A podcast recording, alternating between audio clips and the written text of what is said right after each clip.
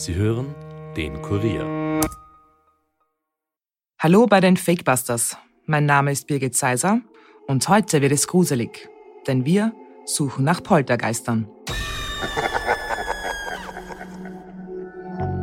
Möbel, die sich plötzlich wie von Geisterhand bewegen. Ein Hundebellen aus dem Nichts und ein kleines Mädchen, das mit einer dämonischen Stimme spricht. Die Zutaten für den Film The Conjuring 2 sind alles, was man für eine gute Gruselgeschichte braucht. Und wer den Film kennt, hat vielleicht schon gehört, dass er auf einer wahren Begebenheit beruhen soll. Im Londoner Stadtteil Enfield soll sich der Spuk Ende der 70er Jahre tatsächlich ereignet haben. Augenzeugen und auch einige Fotos sollen das beweisen. Aber wie nah an der Realität ist der Film tatsächlich? Was ist damals in Enfield passiert? Die Fakebusters begeben sich heute auf eine schaurige Reise in die 70er Jahre und suchen die Wahrheit hinter dem Horror. Bleibt skeptisch, aber hört uns gut zu. Hilfe,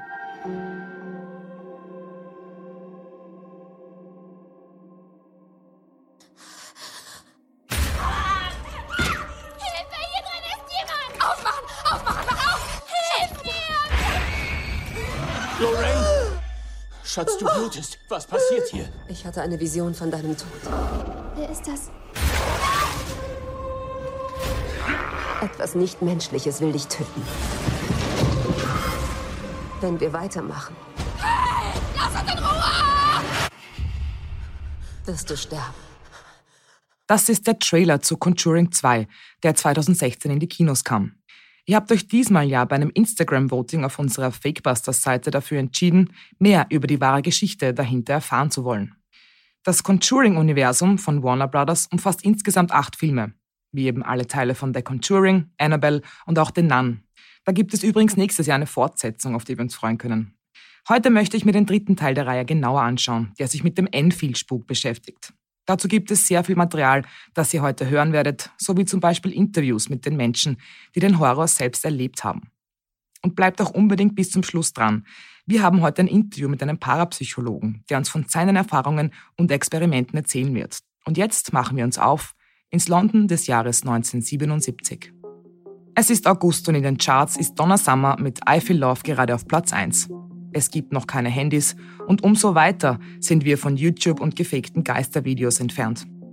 In einem Haus im Norden Londons lebt Peggy Hutchinson mit ihren vier Kindern. Eine ganz normale Familie. Die Kinder spielen mit Freunden aus der Nachbarschaft, gehen gern zum Sport. Margaret ist 14, ihre Schwester Janet ist 11. Außerdem gibt es noch die zwei jüngeren Brüder, Billy und Johnny. Das Haus, in dem die Familie lebt, ist eines von Tausenden, wie die Gemeinden sie in ganz England gebaut haben. Kleine Gärten reihen sich in einer gepflegten Nachbarschaft aneinander. Die Gebäude sind simpel und alle aus Backsteinziegeln gebaut. Ein Haus gleicht dem anderen. Doch das Haus 284 Green Street, Enfield, wird bald auf der ganzen Welt bekannt sein.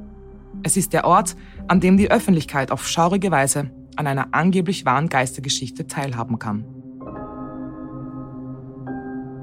Alles beginnt im August. Janet und ihr zehn Jahre alter Bruder Johnny haben sich schon schlafen gelegt. Mutter Peggy ist alleine in ihrem Zimmer. Sie ist von ihrem Mann geschieden. Plötzlich kommen die Kinder ins Zimmer der Mutter, weil ihre Betten aus dem Nichts zu wackeln begonnen haben. Die Mutter glaubt an einen Albtraum und beruhigt sie. Doch die Ereignisse gehen weiter. Sowohl die Mutter als auch ihre Kinder hören in der darauffolgenden Nacht ein Schlurfen und ein Klopfen, dessen Herkunft sie nicht erklären können.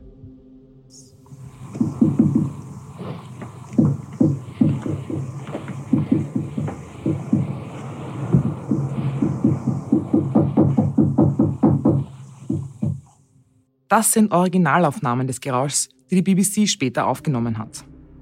Doch das Klopfen soll nicht das einzige Übernatürliche bleiben, das in dieser Nacht passieren wird.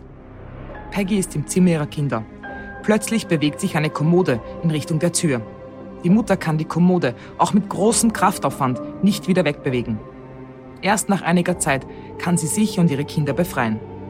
Sie ruft die Polizei und auch ein Nachbar kommt. Obwohl alle versuchen, die Herkunft des Klopfens auszumachen, weiß niemand, wer oder was es verursacht. Und dann fliegt plötzlich ein Stuhl durch die Luft. Die Polizisten werden Zeugen und können sich bis heute nicht erklären, wie das passieren konnte.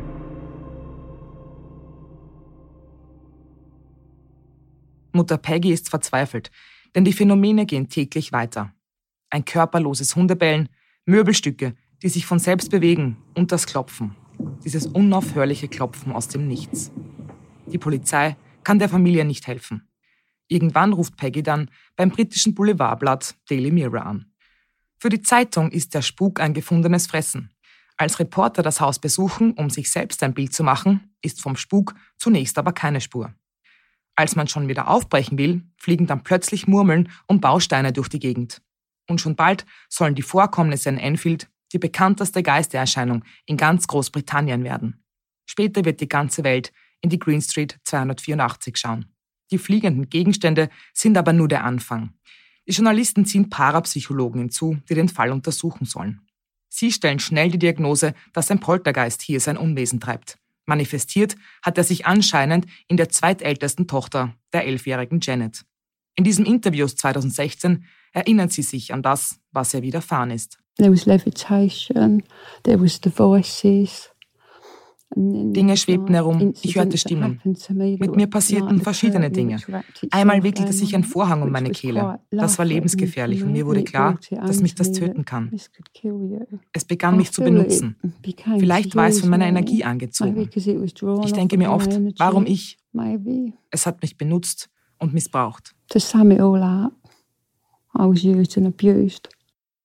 Die Geschichte des Enfield-Spuks geht jetzt schon seit mehreren Monaten und lockt immer mehr Menschen an.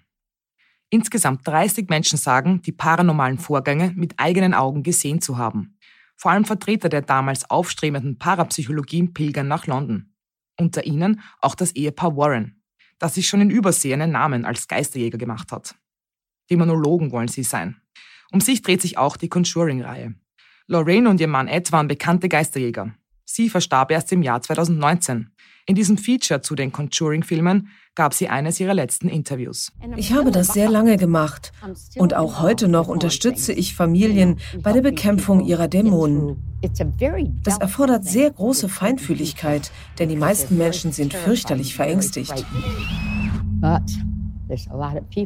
Doch so viele Leute glauben nicht an Dämonen. Sie habe sich besser gefühlt, als das Ehepaar Warren damals in ihr Haus kam, um es von den Dämonen zu reinigen, sagt später die angeblich besessene Janet. Die Warrens sind es aber nicht, die direkt mit dem Geist sprechen und das auch beweisen können. Es ist Geisterforscher Maurice Gross, Mitglied der Society of Psychical Research, der ältesten Organisation für die Untersuchung des Paranormalen. Er und sein Kollege Guy Lyon Playfair sind die ersten, die den Spuk mit wissenschaftlichen Methoden auf den Grund gehen. Gross spricht den Poltergeist an und zeichnet es auf. Mr. Krabs, Mr. Krabs, lights gone off. Mr. Krabs, lights gone off. Lights gone off. Come on. If you don't come up and smash your window. Yeah, doctor.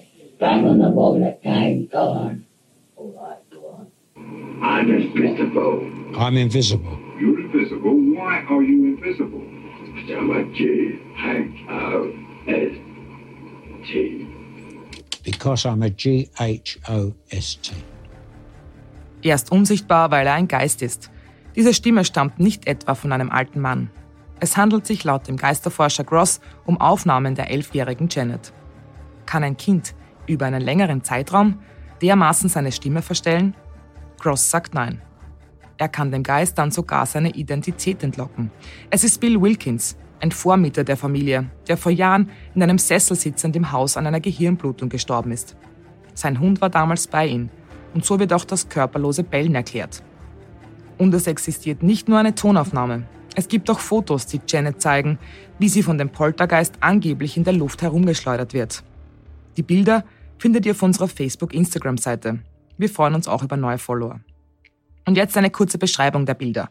Sie wurden im Zimmer der Kinder von Graham Morris, einem Zeitungsfotografen, gemacht. Man sieht, wie Janet in einem roten Nachthemd anscheinend über dem Bett schwebt. Ihre Mimik ist verzogen. Der Fotograf behauptet, das sei alles real gewesen. Kids are kids, you know, they'll do funny little things for attention, but not the things that we were we were seeing, we were witnessing there. They couldn't have done those things. They weren't even in the same room at the time.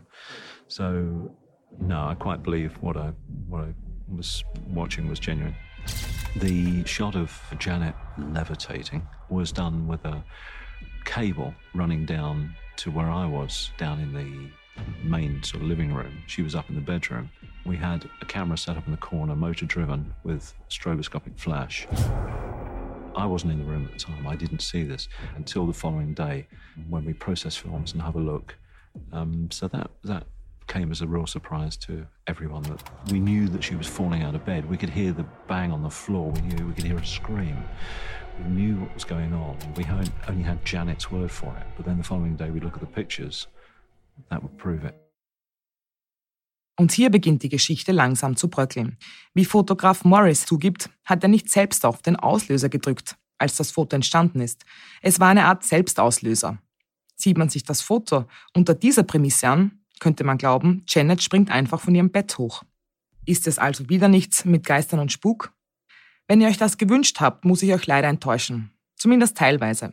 Natürlich gab es von Anfang an viele Kritiker. Zunächst wurde darüber diskutiert, warum der Poltergeist meist nur dann auftritt, wenn Janet gerade nicht im Raum ist. Es wurde vermutet, dass die Mädchen selbst den Spuk inszeniert haben. In einem der Videos von damals sagt Janet sogar, es gibt keine Heimsuchung.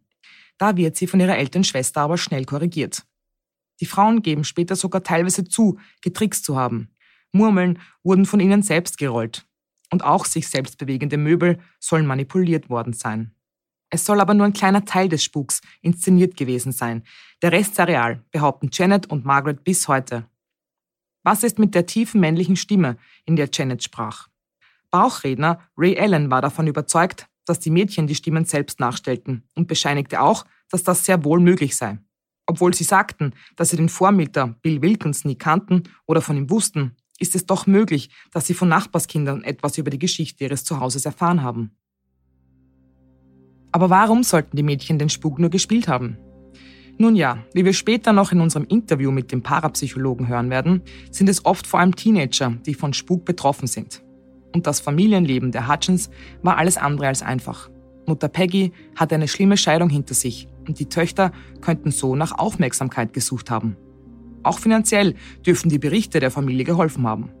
Obwohl die angeblich besessene Janet angab, dass die vielen Krankenhausbesuche nach den dämonischen Attacken und die Hänseleien deswegen schwierig für sie gewesen seien, ist durchaus zu vermuten, dass die Mädchen mit ihrer Geschichte da schon an einem Punkt angelangt waren, an dem es kein Zurück mehr gab. Abgesehen davon muss man sich auch an diese Zeit zurückdenken. Als die Spukphänomene 1977 beginnen, ist der Filmklassiker Der Exorzist erst vor vier Jahren in den Kinos gelaufen. Überhaupt erlebt die Parapsychologie in den 70ern weltweit einen regelrechten Boom. Überall werden plötzlich Geistererscheinungen gemeldet und es schaut damals so aus, als sei es die nächste anerkannte Wissenschaft, was sie übrigens bis heute nicht ist. Lorraine und Ed Warren waren in dieser Zeit Vorreiter in der Welt des Übernatürlichen und befreiten Menschen Land auf und Land ab von angeblichen Dämonen. Kann es sein, dass hier auch viel Suggestion im Spiel war? Vermutlich ja. In der Conjuring 2 wird das Ehepaar Warren übrigens überrepräsentiert. In der Geschichte des Enfield-Spuks spielt es eigentlich nur eine Neben- und nicht wie im Film die Hauptrolle. Nun gut, jetzt habe ich euch die Halloween-Stimmung vertrieben. Aber nur kurz, denn allen der nüchternen Fakten stehen immer noch Menschen gegenüber, die sagen, dass es Spukphänomene wirklich gibt. Wir haben heute einen absoluten Experten zu Gast, nämlich einen Parapsychologen. Ja, das ist eine Pseudowissenschaft, aber in diesem Fall wollen wir uns trotzdem anhören, was es mit solchen Phänomenen auf sich hat und wie das damals alles war. Professor Peter Mulatsch ist Präsident der Österreichischen Gesellschaft für Parapsychologie und Grenzbereiche der Wissenschaft. Die Gesellschaft ist Mitglied des Verbandes der wissenschaftlichen Gesellschaften. Hallo. Grüß Gott. Die Parapsychologie gibt es ja schon seit über 100 Jahren. In den 70ern gab es dann aber einen regelrechten Boom. Können Sie sich erklären, warum das so war? Ja, die Parapsychologie gibt es noch sehr viel länger, denn es gab also gewisse Vorstufen, also zum Beispiel die, der Okkultismus der der Renaissancezeit. Dann ein großer Booster war der Mesmerismus, Magnetismus in der, in der Zeit der Romantik. Dann, was wirklich sozusagen die, die Genese der Parapsychologie ausgelöst hat, war der Spiritismus seit 1848. Äh, und zur Überprüfung dieser, aller dieser Dinge hat sich dann eben 1882 die erste wissenschaftliche Gesellschaft konstituiert, die Society for Psychical Research in London, die heute noch existiert. Und Sie haben ganz recht. Es gab also diesen Boom in den 70er Jahren. Aber schon zuvor gab es ein Auf und Ab, so ein, ein Oszillieren des Interesses. Also zum Beispiel nach dem Ersten Weltkrieg war das Interesse an, an Spiritismus, an Verbindung mit den Toten, mit den Gefallenen sehr hoch.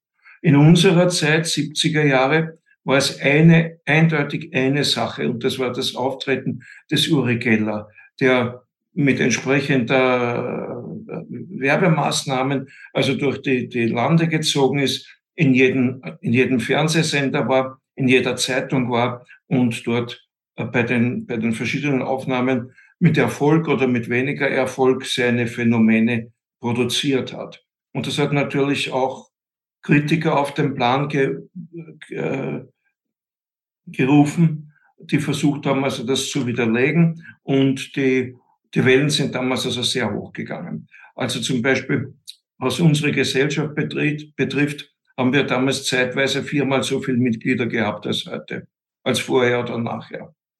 Und das ist dann schön langsam abgeebbt. Mit welchen Mitteln arbeitet denn die Parapsychologie heute? Ja, das Methodeninventar, das Methodeninventar hat sich eigentlich nicht geändert, aber es ist natürlich verfeinert worden. Und es kommt auch darauf an, welche Fragestellung. Parapsychologie ist ein großes Gebiet, so wie Medizin ein großes Gebiet ist. Und jeder weiß, dass der Augenarzt mit anderen Methoden arbeitet als der Zahnarzt. Und so ist es also auch hier. Also wenn ich zum Beispiel ähm, mich interessiere, wie viele Leute berichten überhaupt so etwas, dann werde ich also eine Umfrageuntersuchung machen. Kommt dann drauf, so ungefähr in der Größenordnung 30, 35, 40 Prozent der Menschen, die sagen, ich habe sowas schon einmal erlebt oder ich habe solche Dinge, die ich subjektiv als paranormal äh, einstufe, öfters erlebt. Und von denen, die das öfters erlebt haben, kann man unter Umständen den Schluss ziehen, dass die besonders begabt sind. Und jetzt gabelt sich die, die, die Forschungsmethodik. Entweder ich experimentiere mit x-beliebigen Personen, von der Idee ausgehend, wenn manche Leute das besonders gut können, dann wird ja jeder ein bisschen was können. Also manche Leute singen als Opernstars, aber jeder kann vielleicht auch, auch falsch ein Liedchen trällern oder im Chor mitsingen. Nicht? Die kann einen ganzen Chor schmeißen. Oder steht auf einem anderen Blatt. Äh, will ich also Massenuntersuchungen machen oder suche ich mir besonders begabte Personen heraus? Mache ich ein Screening, indem ich mit besonders begabten Personen arbeite?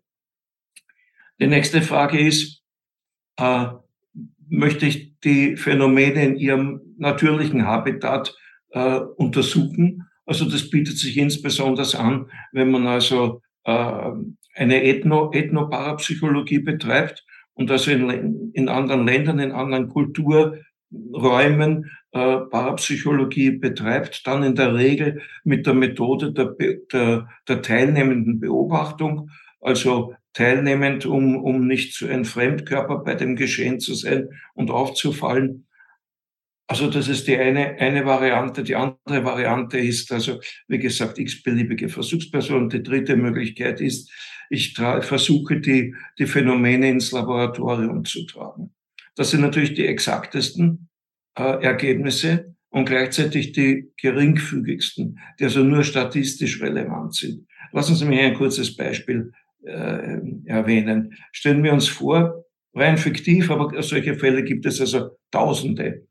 Stellen Sie sich vor, mein, mein, mein, mein Bruder also ich habe plötzlich die Idee, mit meinem Bruder, der in Linz lebt, ist irgendetwas äh, passiert. Und ich sage zu meiner Frau, du, ich weiß nicht, ich bin so nervös, ich muss dauernd an den Franz denken, ich weiß nicht, was da los ist. Und sie sagt, ruf ihn doch an. Und ich rufe ihn an und er sagt, ja, ich bin im Spital, ich habe einen Autounfall gehabt, aber es ist nicht besonders schlimm gewesen.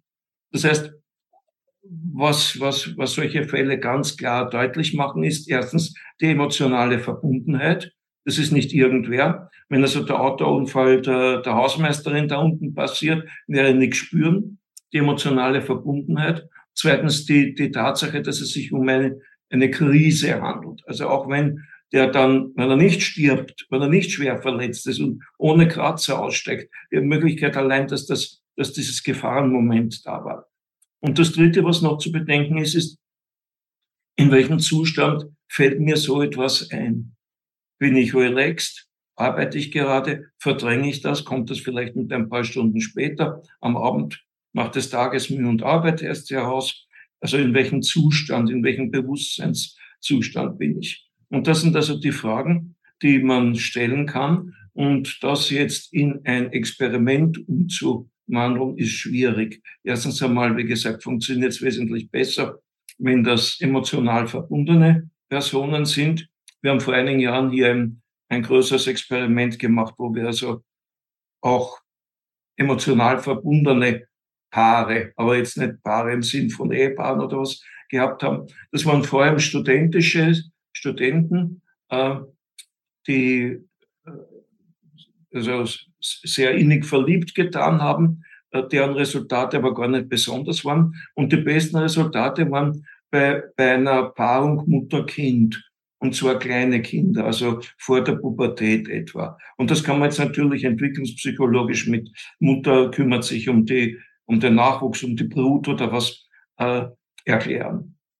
Äh, also die erste Schwierigkeit ist, ist die Emotionalität herzustellen. Die zweite Schwierigkeit ist natürlich, eine entsprechend sozusagen bedrohliche Situation herzustellen. Also man macht das heute ja meistens so, dass man entweder Bilder zeigt auf einem Videoscreen, ausgewählt vom, vom Computer, damit das ja zufallsgemäß ist. Und da habe ich also Bilder, die angenehm sind, solche, die unangenehm sind. Also angenehme Bilder, ich weiß nicht, Paar auf einer, einer Parkbank verliebt, da kann sich ein jeder damit identifizieren. Unangenehm, irgendwelche Bilder halt aus der Ukraine oder bedrohlich, wenn man ein spezielles Klientel verwendet, also zum Beispiel Leute, die eine Spinnenangst haben, kann man diese Arachnophobie, kann man so solche Spinnenbilder zeigen. Okay. Und dann eben in verschiedenen Bewusstseinszuständen. Und da hat sich experimentell einer bewährt, nennt sich Ganzfeld, wo also die, die Versuchsperson abgeschirmt ist von äußeren Einflüssen, optisch abgeschirmt, akustisch wird ein, ein, ein, ein Rauschen eingespielt und äh, die, die Versuchsperson sagt dann, was sie glaubt, dass da auf dem Computerscreen, den sie natürlich nicht sieht, äh, gezeigt worden ist. Und dann wird also äh, durch, durch verschiedene Maßnahmen festgestellt, wie groß die Trefferanzahl äh, war, beziehungsweise die, die Effektgröße. Also das sind etwa verschiedene, ganz verschiedene Ansätze, ganz verschiedene Methodologien. Und alles zusammen gehört zur Parapsychologie. Wie oft passiert denn sowas wie in Enfield? Paranormale Phänomene sind relativ selten. Und daher sind also Phänomene, die besonders eindrucksvoll waren, sich aber vor langer Zeit abgespielt haben, auch noch relevant als Vergleichsobjekte. Das heißt also, es gibt auch diesen Bereich der historischen Parapsychologie, die so vorgeht wie alle Historiker, Archivforschung, äh, Quellenkritik und so fort. Die Parapsychologie wird ja als Pseudowissenschaft abgetan und hat wissenschaftlich wenig Anerkennung gefunden. Wäre es wichtig, diese Disziplin im Allgemeinen ernster zu nehmen? Also das Pro und Contra, die Anerkennung oder die mangelnde Anerkennung, das, das schwankt in, in, in verschiedenen, zu verschiedenen Zeiten und je nachdem, wen man fragt. Aber Sie haben schon recht, dass also eine gewisse, ein gewisser Widerstand des Mainstreams ist, vorhanden ist. Das kann man, glaube ich, nur dadurch konteragieren, indem man besonders saubere Arbeiten schreibt.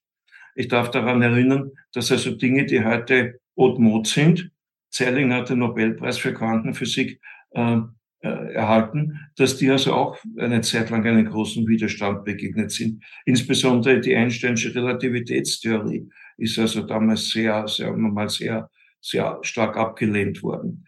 Also äh, ich glaube, das soll uns nicht so besonders äh, bedrücken. Äh, man muss halt dagegen tun und das ist, wie gesagt, indem man vernünftige Sachen publiziert. Und als zweites sich von gewissem Wildwuchs äh, distanziert. Nicht? Das Wort Parapsychologie ist ja nicht, nicht geschützt, das kann sich ein jeder Parapsychologe nennen und es wird also auch so manches publiziert, was, sagen wir mal, mindere Bären sind. Äh, und das also klar zu sagen, auf, auf, auf das kommt es an, das ist auch wichtig. Also Abgrenzung. Einerseits, ich will nicht sagen Anbiederung an den, an den Mainstream, aber sehr wohl erklären, wie weit wir mit denselben Methodeninventar, also zum Beispiel statistische Methoden und so arbeiten, so dass eigentlich äh, diese Ablehnung äh, nicht gerechtfertigt ist und andererseits Abgrenzung von Charlatanerie, Missverstehen. Ja, will nicht einmal sagen, dass das immer alles bösartig ist, das ist missverständlich vielfach. Oder Wunschdenken, gerade in dem Bereich, den man halt so schön als Esoterik bezeichnet, sehr unscharf. Also, wie gesagt, diese Abgrenzung ist, ist mir wichtig. Wo sind Sie Ihre Aufgaben als Parapsychologe? Äh, was ist in dem Berufsbild besonders wichtig? Ich glaube, man kann nur sagen, er muss natürlich Interesse am, am, am Forschungsgegenstand haben, sonst geht das wohl nicht. Weil es ist ja nicht so, dass man damit eine große Karriere machen kann, im Gegensatz zu anderen Gegenständen. Und zweitens muss er halt, wie gesagt, wissenschaftlich sauber arbeiten, nach den entsprechenden Kriterien, die eigentlich ja überall anerkannt sind, die die Grundlagen auch der Wissenschaftstheorie darstellen. Also äh, die, die, die Aussagen müssen überprüfbar sein, müssen kommunizierbar sein. Also gerade in der Parapsychologie, wenn mir jetzt jemand sagt, ja, er hat ein paranormales Erlebnis gehabt, er hat da etwas geträumt und er hat, ich weiß nicht, in den Himmel hineingesehen und erzählt mir, wie es im Jenseits ist, dass den Mann oder die Person werde ich also anhören, freundlich, aber das ist praktisch wertlos für uns, wenn man das nicht überprüfen kann. Äh, dann eben, wie gesagt, eine entsprechende Dokumentation. Ja, also ich muss alles, was ich, sagen wir, publiziere, muss ich entsprechend nachweisen können. Gibt es auch immer die Diskussion darüber, ob die Rohdaten äh, bekannt gegeben werden sollen oder nicht. Und das Dritte ist, die, die Aussagen sollen natürlich bezieht sich also jetzt nicht nur auf den, das einzelne Individuum, sondern auf die Parapsychologie an sich in einem systemisch-theoretischen äh, Zusammenhang stehen. Der natürlich auch nicht so einfach herzustellen ist, wenn Sie also daran denken, dass allein im, im, im Rahmen der Philosophie es also materialistische und idealistische Richtungen gibt, äh, dass es vielleicht schwieriger ist, auf einer rein materialistischen Basis zu argumentieren, aber nicht jetzt unbedingt gleich irgendeinen einen sehr spirituellen Idealismus zu äh, umfassen. Also was im Moment ähm, im, im, im Vordergrund steht im Hinblick auf diese weltanschauliche Ausrichtung, das ist dieser janusköpfige Monismus, der also zum Teil auf, auf Carl Gustav Jung zurückgeht und viele Vorläufer auch in der, äh, in, in der Geschichte hat, also Nikolaus von Kues zum Beispiel und Spinoza, dass es also eine Grundsubstanz gibt, die zwei Seiten hat, die materielle und die, die, die psychische Seite. Und das ist eine ganz vernünftige Arbeitsgrundlage. Aber noch einmal, als Parapsychologen sind wir Einzelwissenschaftler und müssen nicht unbedingt in die metaphysischen Höhen oder Tiefen äh, uns dazu äußern. Wie oft werden solche Phänomene eigentlich an Sie herangetragen und wie oft steckt dann auch wirklich was dahinter? Die Spontanfälle sind natürlich vielfach nicht, nicht nachprüfbar. Also so wie das Beispiel, was ich Ihnen gesagt habe, Telepathie, ich, ich äh, spüre da etwas, das, das lässt sich ja, es ließe sich also mit, mit großem Aufwand unter Umständen, äh, dass ich schaue, wann war der Unfall und so. Das ist es auch eigentlich gar nicht wert, weil es, weil es ein, ein Standardphänomen ist, das immer wieder passiert und wo es also tausende Beispiele dafür gibt. Äh, wie viel zugetragen werden, also erzählen tun mir viele Leute vielerlei, aber vieles davon ist also, wie gesagt, ja, nettes Gespräch, äh, Plauderei, aber sonst nicht so aussagekräftig. Etwas anders schaut es mit sogenannten Spukfällen aus, wenn sich also Phänomene in der Außenwelt manifestieren. Also das Beispiel, das ich gebracht habe, das ist etwas rein innerpsychisches, seelisches von zwei Personen. Die, der andere Zweig der Parapsychologie, Psychokinese, da geht es um die Wirkung in die Außenwelt. Das macht man auch im Labor, indem da, also der, der, der J.B. Ryan, einer der einer der Gründungsväter der Parapsychologie, hat äh, gearbeitet mit Würfeln, den, den Fall oder das Rollen von Würfeln zu beeinflussen. Und heute arbeitet man sozusagen mit elektronischen Würfeln, mit Computerprogrammen. Äh, damit kann man das Phänomen sozusagen klinisch rein darstellen. In der Praxis ist es eben nicht klinisch rein. Und manchmal kommt es zu quasi Ausbrüchen dieser Art nennt man dann also Spuk oder äh, RSPK, Recurrent Spontaneous Psychokinesis, wiederholte spontane Psychokinese. Und da gibt's immer wieder, ja, wie soll ich das sagen, im Durchschnitt mögen es vielleicht drei Fälle sein im Jahr, die dann uns herangetragen werden. Manchmal gibt's zehn Fälle in einem Jahr und dann ist wieder eine Zeit lang nichts. Und, und da gibt's in der Regel eine ganz gute Dokumentation, weil sich die Leute ja erst an uns wenden, wenn sie also festgestellt haben, was da alles passiert. Äh, die Frage ist, was macht man damit? Das Forschungsinteresse ist natürlich quasi das zu erklären. Die Gräfin Vasilko seligen Angedenkens vor 50 Jahren hat gesagt, solche Fälle gehören gezüchtet. Nun ja, das ist aber nicht der humanitäre oder der humane Zugang. Also der heutige Zugang ist eher, äh, den Menschen zu helfen, da wieder rauszukommen. Also in der Regel sind das in der Regel, ja, es gibt Ausnahmen, aber in der Regel ist das also zu irgendwelchen Umbruchszeiten. Das heißt also während der Pubertät, vor Pubertät und so fort. Und äh, es geht also darum, dass sich da psychische Spannungen in der Außenwelt, spontan in der Außenwelt äh, manifestieren. Also ein, ein, ein Erwachsener, der oder jemand, der halt anders veranlagt ist, der haut vielleicht einmal mit der Faust auf den Tisch und sagt, also so, so geht das nicht und dergleichen mehr. Oder der ändert die Situation selbst bei den Jugendlichen und analog dazu unter Umständen bei Frauen im Klimakterium ist das nicht, wo sie, ist das nicht der Fall. Und da tun sie solche Phänomene spontan äußern und oft äh, in der Art und Weise, wo ein gewisser, wie soll ich sagen, Sinnzusammenhang hat. So wie also Carl Gustav Jung die Idee der Synchronizität hat, dass das, das innerseelische und die äußere Welt da unter Umständen verknüpft sind. Ich denke zum Beispiel daran, dass ein, ein Fall vor einigen Jahren war, wo unter anderem alle Türschlösser verklebt worden sind, plötzlich. Man hat nicht mehr aufsperren können und so. Und die, die, die Fokusperson war so ein, ich denke, zwölfjähriger, 14-jähriger Bub, der wenn ich da jetzt schon die Interpretation dazu sage, der sich eingesperrt gefühlt hat. Ja, der, der, das war in einem Haushalt, wo es also drei Frauen gab, Mutter, Tante, Großmutter, und die sind wie die Glucken auf ihm draufgesessen. Und du darfst nicht auf den Baum da könntest du runterfallen und du darfst nicht mit dem Fahrrad fahren. Die anderen dürfen das, du darfst nicht, weil da könntest du einen Unfall haben. Und so, und so hat er sich also quasi eingesperrt, ausgesperrt von den anderen eingesperrt daheim gefühlt.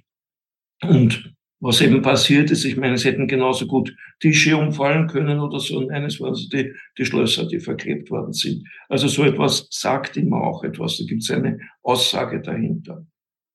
Drum auch Psychologie das Wort dann dabei, oder? Weil sie eben vom Menschen selbst wahrscheinlich auch ausgelöst wird oder vom Menschen selbst kommt quasi. Natürlich. Wunderbar. Die kommen von dieser, sagen wir mal, Fokusperson, aber die Fokusperson ist eingebunden in Familie, in äh, ein gewisses Umfeld und so. Die schwebt ja nicht im luftleeren Raum und man muss daher das Ganze auch immer systemisch betrachten. Vielen Dank. Wir fassen noch einmal zusammen. Parapsychologie ist eine Pseudowissenschaft. Das muss uns bewusst sein. Dennoch ist es in unserer Halloween-Folge erlaubt, auch einmal auf diese Disziplin zu schauen. Vor allem, wenn die Wissenschaftler wie in diesem Fall sich wirklich bemühen, nach wissenschaftlichen Normen zu arbeiten. Was Ende der 70er in Enfield passiert ist, wird wahrscheinlich nie aufgeklärt werden. Es gibt vieles, das gegen einen Poltergeist spricht. Aber warum schwören über 30 Augenzeugen bis heute, das Übernatürliche gesehen zu haben? Die, die daran glauben wollen, können es mit dem jetzigen Wissensstand über den Spuk auch weiter tun. Happy Halloween und vielen Dank, dass ihr heute wieder mit dabei wart. Schickt uns gerne eure Themenvorschläge auf fakebusters.kurier.at oder per Nachricht auf unserer Instagram-Seite. Wir hören uns wieder in zwei Wochen und bis dahin bleibt skeptisch, aber hört uns gut zu.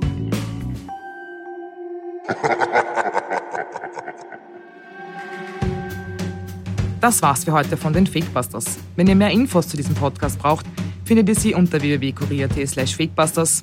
Wenn euch der Podcast gefällt, abonniert uns doch und hinterlasst uns eine Bewertung in eurer Podcast-App. Fakebusters ist ein Podcast des Kurier. Moderation von mir, Birgit Seiser, Schnitt Dominik Kanzian, Produzent Elias Nadmesnik. Weitere Podcasts findet ihr auch unter www.kurier.at podcasts.